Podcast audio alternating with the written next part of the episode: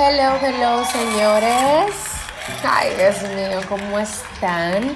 Feliz y maravilloso miércoles, equilibrio de la semana. Hoy dándole la bienvenida al séptimo episodio de Atentamente Podcast. Ay, señores, qué maravilla. De verdad que quiero agradecerte porque el seguimiento del podcast anterior fue algo increíble. Gracias por tus comentarios. Gracias por dejarme saber, ¿verdad? Que te estoy llenando con tanta información de valor y maravillosa para ti. Hoy quien te habla es Carolina de la Cruz, coach sexual y de parejas con programación neurolingüística, educadora sexual. Feliz, feliz, feliz de poder estar compartiendo hoy contigo. Claro que sí, medio de los aplausos. El tema que traigo para ti hoy es un tema que me lo han pedido y es justamente a que tú no, a que tú no me adivinas. Si estás pendiente a mis redes sociales, pues puedes ver que hemos estado hablando acerca de un tema en específico. Este tema es El sexo oral, mitos y realidades. Hoy vamos a estar hablando de este maravilloso tema que yo sé que te va a lucrar, te va a nutrir, te va a apoyar y te va a invitar, ¿verdad?, a hacerlo de una forma diferente y a romper con tantos mitos. ¿Qué te parece el tema? Cuéntame. Tú sabes que este tipo de temas mucho se practica, pero muy, muy poco se habla. Cuando se trata del sexo oral, hay mujeres a las que les da pena aceptar que lo realizan con su pareja. Hay otras que simplemente consideran que es una práctica mal vista, peligrosa e inclusive denigrante. Ha llegado el momento de yo poder apoyarte y que juntos desmintamos algunos mitos que giran alrededor del sexo oral para que de una vez por todas dejes tus prejuicios de lado y comiences a disfrutar sin culpa de este ejercicio sexual. Sí, porque es un ejercicio sexual. Uno de los mitos que, que hoy voy a hablar contigo es justamente cuando decimos que el sexo oral es malo. Aunque durante muchos años estuvo mal visto, es necesario dejar de lado los aspectos morales y religiosos, ya que el sexo oral es solo una expresión más de la sexualidad íntima y placentera tanto para hombres como para mujeres. Ahora bien, lo que sí es malo es hacerlo irresponsablemente y sin la higiene necesaria. Entonces, este mito no más, por favor. El segundo es, justamente, es imposible contraer enfermedades de transmisión sexual del sexo oral. ¿Qué tú crees?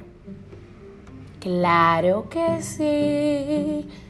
Aunque es más difícil contagiarte de alguna enfermedad de la boca, es totalmente posible contraer ETS con el sexo oral.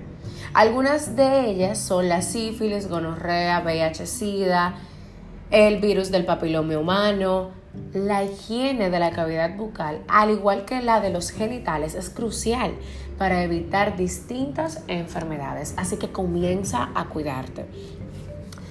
Número 3. E, este, este en lo personal eh, me da como que un poquito de risa. Pero por las tantas cuestionantes y las cosas que vienen. ¿El sexo oral es lo mismo que el coito? ¿Qué tú crees? Dime. Señores, aunque es una excelente manera de obtener satisfacción sexual, el sexo oral nunca va a sustituir la penetración. En estos casos es decisión tuya y de tu pareja hasta dónde quieren llegar y cómo prefieren hacerlo. Por eso siempre digo que la confianza lo es todo al momento de crear una actividad sexual. El otro es, no es necesario usar condón. Chicos y chicas, ya sea en el coito o en la práctica oral, usar un preservativo o barrera física para evitar el contacto con cualquier fluido es esencial, sobre todo al tener más de una pareja sexual. Con esta medida preventiva vas a poder eliminar cualquier riesgo de contraer alguna infección en la boca o la garganta, así como en tus partes íntimas.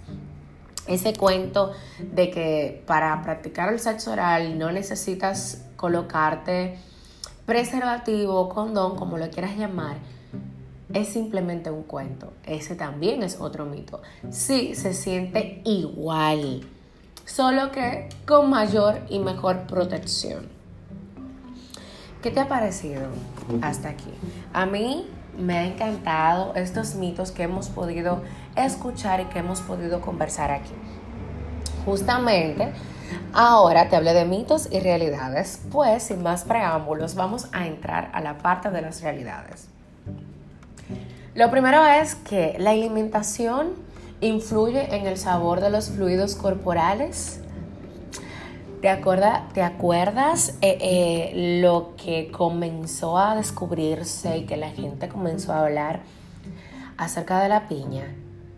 Pues sí, sí, sí, sí, so true. Si no te gusta el sabor de tu chico, proponle cambiar un poco su alimentación a una dieta más balanceada, sin mucho café, sin mucho alcohol, sin mucho ajo y sin mucho picante. Y sustituirlo por un alto consumo de agua y cítricos. En el caso de las mujeres, el sabor no depende tanto de la dieta, sino de su estado hormonal en el que se encuentra. Varios factores, eh, como digamos que el vello púbico o el uso de duchas vaginales, pueden alterar también el olor y el sabor. Así que mujeres, esos hombres a comer fruta de aduro. El número dos es, puede causar enfermedades distintas a la de transmisión sexual? Bueno, por desgracia, una mala higiene no solo puede causarte una enfermedad de transmisión sexual, sino que el sexo oral también puede provocar cáncer. Y en algunos casos, tumores en la lengua, paladar, amígdalas o garganta. ¿Ok? Evítalo con un buen check-up con el doctor y o dentista. Por eso hablamos siempre de la higiene. Esta fue nuestra segunda realidad. Ahora, la tercera realidad. Este es otro. Ustedes saben que yo me voy riendo, pero este es otro que, oh my God. Es imposible quedar embarazada con el sexo oral. Aunque creas que es demasiado obvio, nunca es malo aclarar para evitar confusiones. Para lograr un embarazo es necesario la unión de un espermatozoide y un óvulo, cosa que es imposible lograr con el sexo oral. Así que mi amor, descansa en paz y comienza a disfrutarte más del sexo oral, más relajada. Y la última realidad es, ¿el sexo oral te ayuda a llegar al orgasmo más rápido? Bueno, a mí me encantaría saber qué piensan ustedes. Y es por esto que te voy a invitar a que puedas comentarme en Instagram, eh, vía DM, un mensaje vía WhatsApp, por donde tú quieras. ¿Qué crees tú de esto? ¿El sexo oral te ayuda a llegar al orgasmo más rápido? Te voy a hablar un poquito, pero aún así espero fielmente tu comentario. Está demostrado que es más fácil que una mujer llegue al orgasmo a través del sexo oral, gracias a la estimulación simultánea del clítoris y la vulva. Si te cuesta trabajo, si tú eres de las que les cuesta trabajo a alcanzar el clímax, pídele a tu chico que te ayude con esta práctica y guíalo cuidadosamente desde qué lugares debe tocar, si prefieres que también haga uso de los dedos y qué, a qué velocidad o tacto debe de tener para aumentar tu placer. te voy a dar un tips extra. Chico que me estás escuchando, en mi perfil de Instagram posteé algunos tips que te van a apoyar para ser el real amante para realizar el sexo oral. Mis amores, mis amores, hemos llegado a la parte final de nuestro podcast del día de hoy, de esta maravillosa semana, del séptimo episodio de Atentamente Podcast. Y como siempre, darte las gracias por hoy, por hoy escucharme, darte las gracias por hacerte parte. Comparte esta información, no te quedes con esto. Dale la oportunidad a la gente de ir rompiendo con tantos mitos y tantos tabúes.